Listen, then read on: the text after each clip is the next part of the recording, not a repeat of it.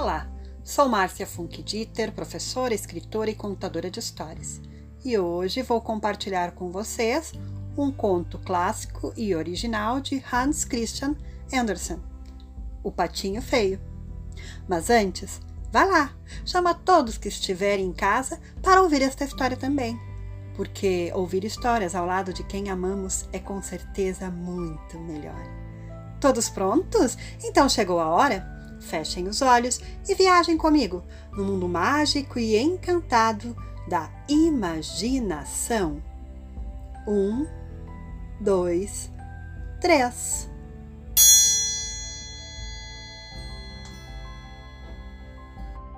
O tempo no campo era delicioso. O verão reinava. O trigo maduro dourava-se ao sol. A aveia estava verde. O cheiro do feno cortado e empilhado em medas embalsamava os prados. E a cegonha caminhava sobre suas altas pernas vermelhas, falando egípcio, língua que aprendera com sua mãe. Em volta dos campos e dos prados estendiam-se grandes florestas que escondiam lagos profundos. Sim, o tempo no campo estava deveras delicioso. O velho castelo elevava-se ao sol, cercado por fossos profundos. À beira da água, junto aos muros do castelo, as bardanas cresciam tão altas que as crianças podiam ficar em pé debaixo delas. Era um lugar selvagem como o coração da mata virgem, e ali, escondida, uma pata chocava em seu ninho. Ela começava a sentir-se cansada já fazia tempo que estava ali e recebia poucas visitas. Os outros patos preferiam nadar no fosso a subir o barranco para ficar a tagarelar com ela, debaixo de uma folha de bardana. Por fim, um depois do outro, os ovos estalaram, fazendo ué, ué.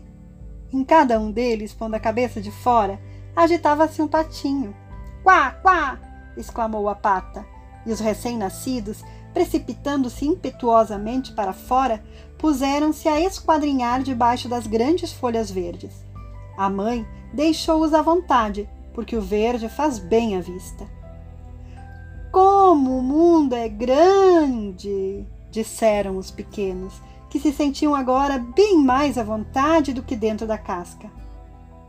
Pensais que o mundo seja só isso? disse a mãe. Ele se estende muito além do jardim, para lá da casa do vigário, mas nunca fui até lá. Estais todos aí? perguntou ela, levantando-se. Não, o ovo maior sequer se mexeu. Quanto tempo vai durar isso? Estou começando a ficar aborrecida. E ela pôs-se outra vez a chocar. E então, como vão as coisas? Perguntou uma velha pata que veio visitá-la. Ah, apenas um que não quer romper a casca, disse a Choca. Mas quero que veja os outros. São os patinhos mais bonitinhos que já vi. Parecem-se todos com o pai, aquele malandro que nem aparece por aqui. Deixa-me ver esse ovo que não quer se abrir, disse a velha. Provavelmente é um ovo de perua, eu também uma vez fui enganada e o pequeno deu-me um trabalhão porque tinha um medo d'água que nem te conto. Eu empurrava e corria atrás dele, mas qual? Era impossível fazê-lo entrar na água. Deixa-me vê-lo, deixa-me vê-lo mais uma vez. Hum, não há dúvida. É um ovo de perua. De que adianta chocá-lo? Seria melhor que ensinasses os outros a nadar. Ah, já faz tanto tempo que estou a chocá-lo, disse a outra, que posso muito bem esperar mais um dia ou dois. Como quiseres, replicou a velha pata, afastando-se. Mas, de repente, a grossa casca partiu-se. Qué, qué, disse o filhote, debatendo-se para sair. Como era grande feio! A pata olhou-o que patinho mais desajeitado! disse consigo. Não se parece com nenhum dos outros. Será realmente um piruzinho? Bah, logo ficaremos sabendo. Na água ele terá de entrar, nem que eu tenha de empurrá-lo a patadas. No dia seguinte, o tempo estava magnífico, uma verdadeira bênção. O sol brilhava sobre as bardanas verdejantes.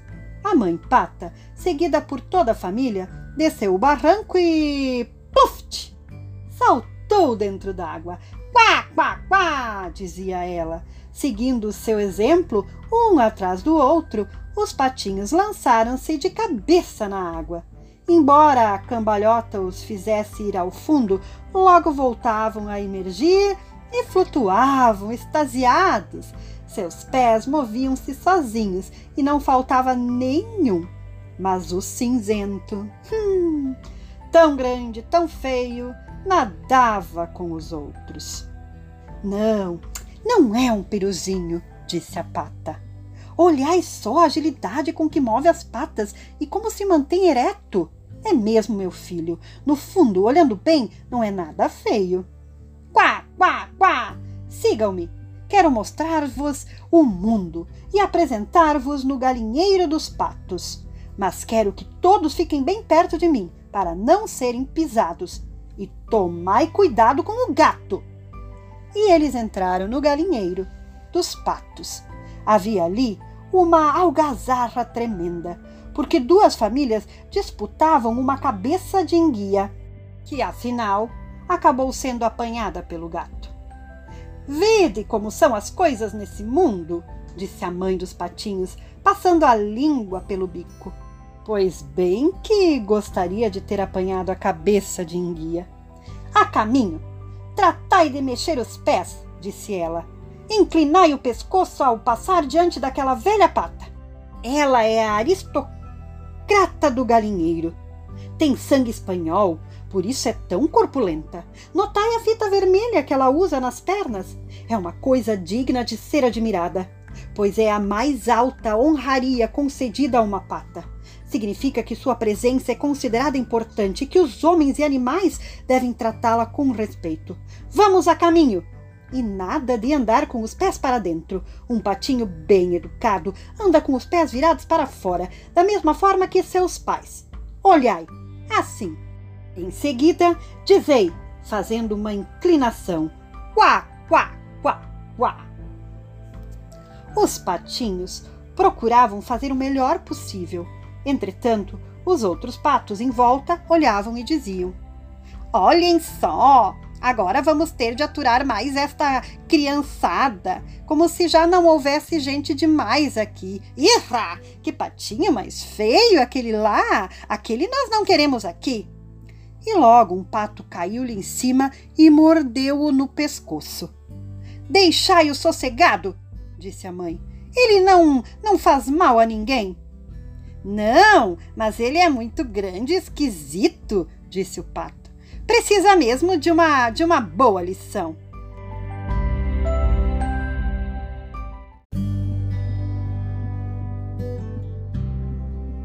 Que belos os seus filhos, mamãe!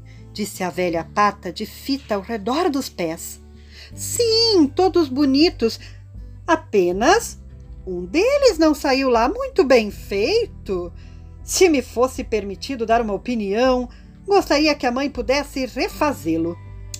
Impossível, Vossa Senhoria, replicou a mãe dos patinhos. Ele não é bonito, mas tem bom caráter e nada, nada que é uma maravilha. Tão bem quanto os outros. Na minha opinião, ficará mais bonito ao crescer. Com o passar do tempo, há de se tornar menos desajeitado. Ele ficou tempo demais dentro da casca. Foi isso que desarranjou sua figura. E dizendo isso, ela dava-lhe bicadinhas no pescoço, alisando-lhe a penugem. Além do mais, acrescentou, é um rapaz e a beleza não tem tanta importância. Creio que será robusto e que será bem sucedido na vida. Os outros patinhos são muito graciosos, continuou a velha. Quero que se sintam em casa e se encontrarem uma cabeça de enguia, dize-lhes que a tragam para mim. E a partir daquele momento, eles sentiram-se em casa. Mas o pobre patinho, que fora o último a sair da casca e que era tão feio de aspecto, era incessantemente mordido, beliscado e caçoado, tanto pelas galinhas quanto pelos patos. Ele é grande demais, diziam todos. E o peru, que por ter nascido com esporas, imaginava-se um imperador, e avançou contra ele, cacarejante e rubro de cólera. O pobre patinho não sabia mais onde esconder-se. Tanta tristeza lhe dava o fato de ser tão feio e tão caçoado no galinheiro. Assim se passou o primeiro dia, e dali por diante as coisas só pioraram. O pobrezinho era maltratado por todos. Seus irmãos e irmãs mostravam-se malvados para com ele, a ponto de lhe dizer a cada passo: Que bom se o gato te apanhasse, seu feioso! E a própria mãe lhe dizia: Ai, como seria bom se desaparecesse! E os patos o mordiam, e as galinhas o crivavam de bicadas e a menina encarregada de cuidar do galinheiro dava-lhe pontapés. Então ele fugiu, voando por sobre a sebe. Os passarinhos dos arbustos, assustados, dispersaram-se pelo ar. É por causa da minha feiura, pensou o patinho, fechando os olhos. Mas o desejo de fugir tomara conta dele, e assim ele chegou ao grande pântano habitado pelos patos selvagens. Ali repousou durante aquela noite, exausto de fadiga e de tristeza. De manhã, ao acordar, os patos selvagens deram pela presença do novo camarada. De onde vens? perguntaram ao patinho, que fazia mensuras desajeitadas, cumprimentando como melhor podia. És um susto de feio, disseram eles. Mas isso não tem nenhuma importância, desde que não te cases com alguém da nossa família. o coitado nem sequer pensava em casar-se. Queria apenas que o deixassem dormir entre os juncos e beber da água do pântano. Ficou ali dois dias inteiros. Depois apareceram dois gansos selvagens, dois machos recém-saídos da casca, e que por isso mesmo se mostravam bastante reverentes. Escuta aqui, amigo, disseram-lhe. És feio a beça, mas gostamos de ti. Queres correr o mundo conosco e tornar-te uma ave migradora? Bem perto daqui há um outro pântano, cheio de gansas amáveis e gentis. São todas senhoritas e todas sabem dizer lindamente quá, quá, quá. És muito capaz de fazer sucesso com essa extraordinária feiura? Pof! Pof! Ouviu-se um estampido no ar e os dois gansos caíram mortos entre os juncos. A água ficou tinta de sangue. Pof! Pof! E ao segundo tiro, bandos de gansos selvagens voaram dos juncos e as detonações recomeçaram. Era uma grande caçada. Os caçadores haviam se escondido ao redor do pântano. Havia até alguns trepados nos galhos das árvores que se inclinavam sob os juncos. A fumaça azulado se dissipava como névoa entre as árvores escuras e flutuava bem longe sobre a água. Os cães de caça dentro do pântano chapinhavam na água. Os juncos e os caniços estremeciam de todos os lados. Tudo era espanto e favor para o pobre patinho. Ele desviou a cabeça e escondeu-a sob a asa. Justo nesse momento, surgiu junto dele um cão medonho,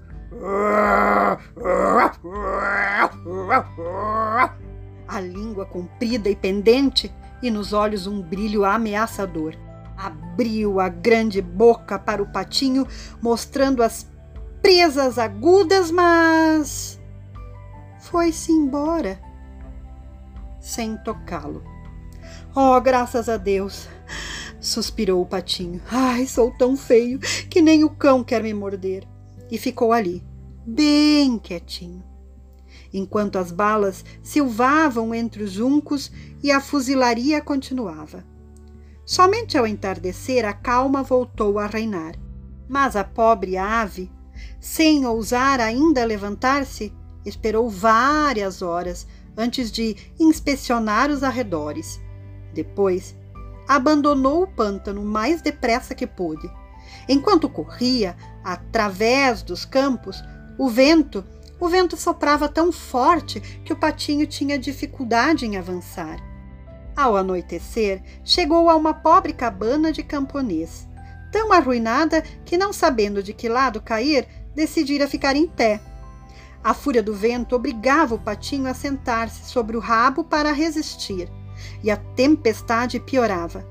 Notou então que a porta se havia soltado de um de seus gonzos e pendia atravessada, deixando uma fresta pela qual poderia esgueirar-se para dentro.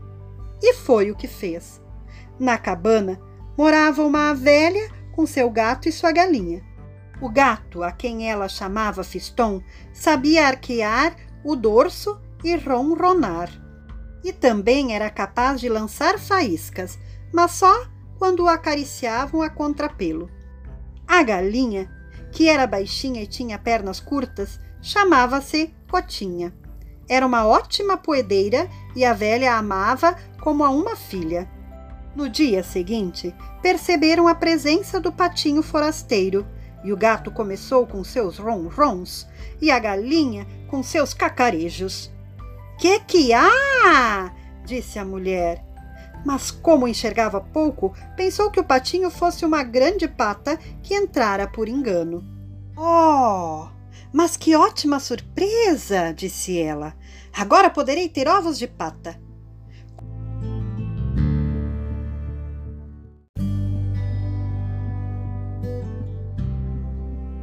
o patinho foi aceito para um período de experiência de três semanas, mas nenhum ovo apareceu. E o gato era patrão daquela casa e a galinha patroa, e os dois diziam sempre: Nós e o mundo, porque pensavam que representavam sozinhos metade do mundo e mesmo a melhor metade. O patinho Pensava que se poderia ter uma outra opinião, mas a galinha não tolerava divergências. Sabes botar? perguntava ela. Não. Bem, nesse caso é melhor que fiques calado. E o gato dizia: Sabes arquear o dorso, ronronar e lançar faíscas? Não. Nesse caso, não tens de dar opinião. E o patinho encolhia-se tristemente em seu canto. Entretanto, aconteceu-lhe de sonhar com o ar livre e com a luz clara do sol, e veio-lhe um grande desejo de nadar na água, até que, por fim, não podendo mais se conter, contou tudo à galinha. Mas o que é isso? perguntou ela. É porque estás aí, sem saber nadar, que te vêm essas fantasias? Bota ou então ronrona, e verás que isso passa. Mas é tão bom flutuar sobre a água, disse o patinho. É delicioso afundar a cabeça e mergulhar até o fundo. Ah, deve ser mesmo um prazer e tanto, replicou a galinha. Deves estar é louco. Pergunta ao gato. Não conheço ninguém mais inteligente do que ele. Pergunta-lhe se lhe agrada flutuar sobre a água ou mergulhar. Quanto a mim, nem quero dizer o que penso. Mas pergunta à nossa patroa, a velha que mora aqui, e que é uma pessoa de fino trato. Pergunta-lhe se lhe agradaria nadar ou enfiar a cabeça debaixo d'água. A senhora não me compreende? disse o patinho. Não te compreendemos? Mas quem é então? Quem te compreende? Achas que és mais esperto do que o gato e a velha, sem falar de mim? Não sejas pretensioso, meu rapaz. Devias agradecer ao céu por todo o bem que recebeste. Não vieste parar em uma, uma sala aquecida, em companhia de gente instruída, com quem podes aprender muito? Mas és um tolo insuportável. Acredita-me, é para teu bem que diga estas coisas desagradáveis. E é nisso que se conhecem os verdadeiros amigos. Trata de botar ovo, ou procura aprender a ronronar e a arrepiar os pelos para lançar faísca. Acho que vou embora, correr o mundo, disse o patinho. Muito bem, vai, respondeu a galinha. E o patinho partiu. E nadou, e mergulhou, e nadou e mergulhou. Mas por toda parte os outros animais o desprezavam por causa de sua feiura. Anunciava-se já o outono. As folhas dos bosques pintavam-se de amarelo e marrom, e o vento as sacudia e dispersava. O ar parecia esfriar nas alturas. As nuvens estavam pesadas de neve e de granizo, e os corvos imóveis sobre as sebes grasnavam de frio. Só de pensar já se tremia. Para dizer a verdade, a vida não estava nada fácil para o pobre patinho. Uma tarde, o sol resplandecia no poente. Um bando de grandes pássaros belíssimos saiu dentre os arbustos e passou voando. O patinho jamais vira outros tão belos. Eram brancos, de uma alvura deslumbrante, e tinham o pescoço longo e flexível. Eram cisnes.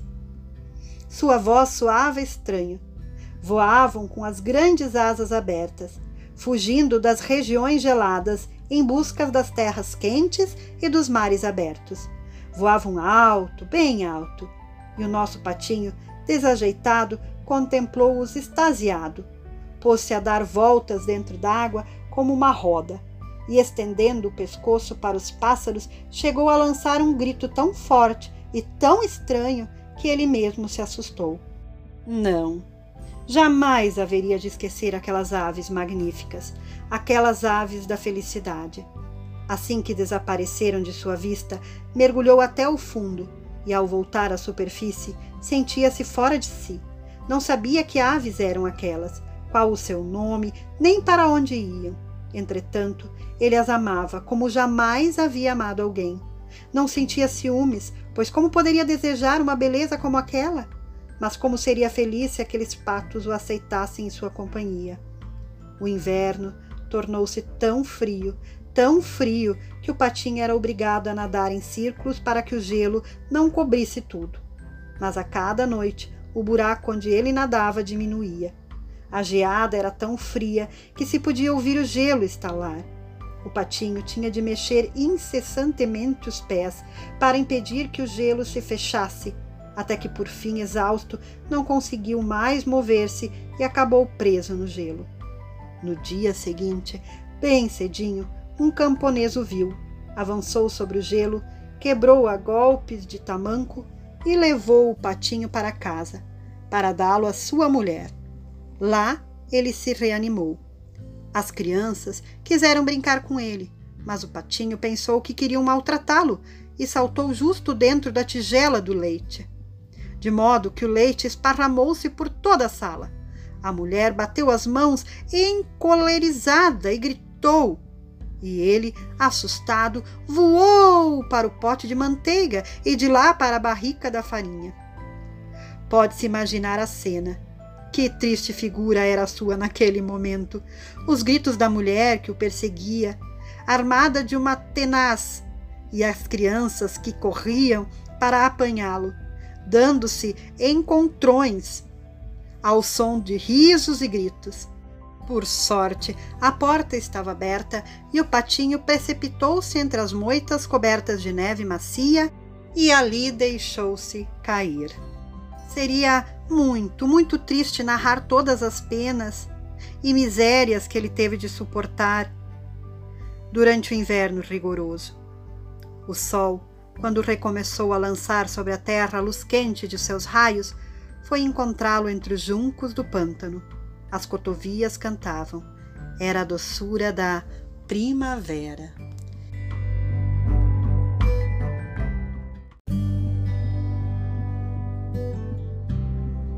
O patinho, então, abrindo de repente as asas, sentiu-as mais vigorosas do que antes. E com um poderoso ruflar, elas o elevaram no ar.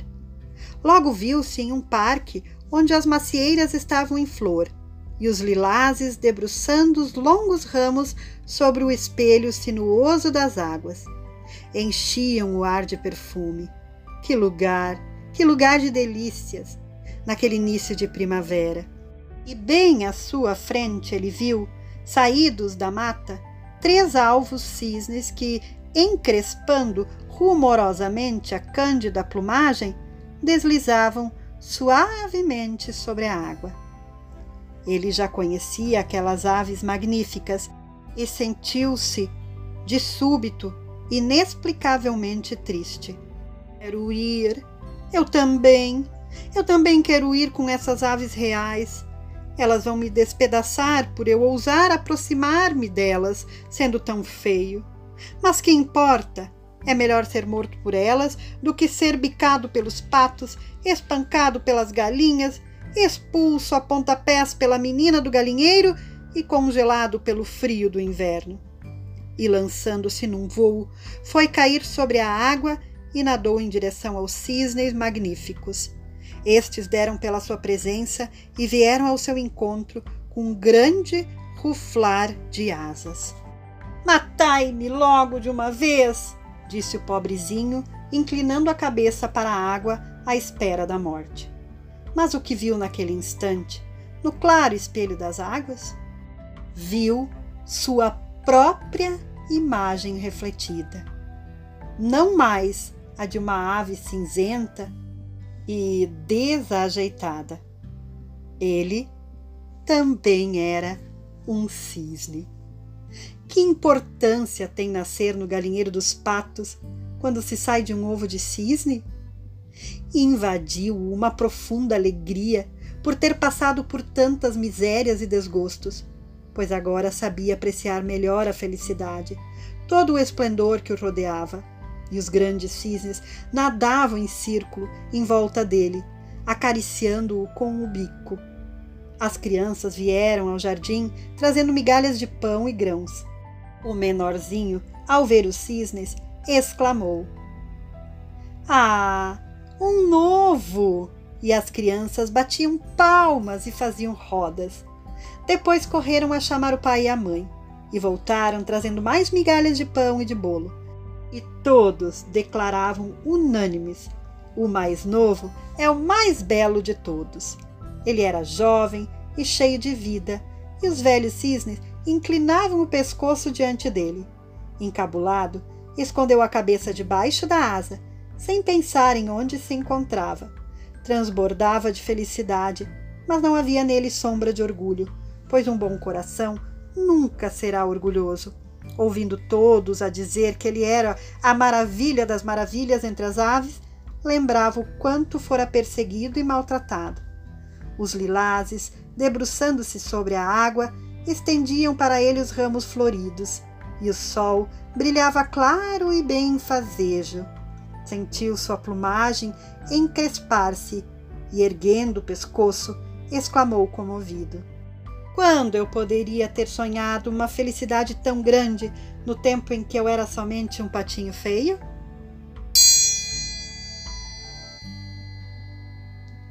E essa história entrou pela porta e saiu pela janela. Quem gostou, bata palmas para ela. Beijos e até a próxima história. Tchau!